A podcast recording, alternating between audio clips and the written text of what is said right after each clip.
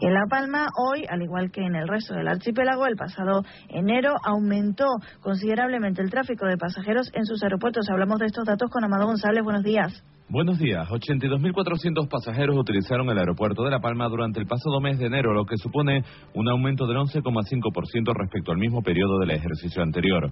Hay que indicar que, según los datos ofrecidos por AENA, este aumento está por encima de la media regional.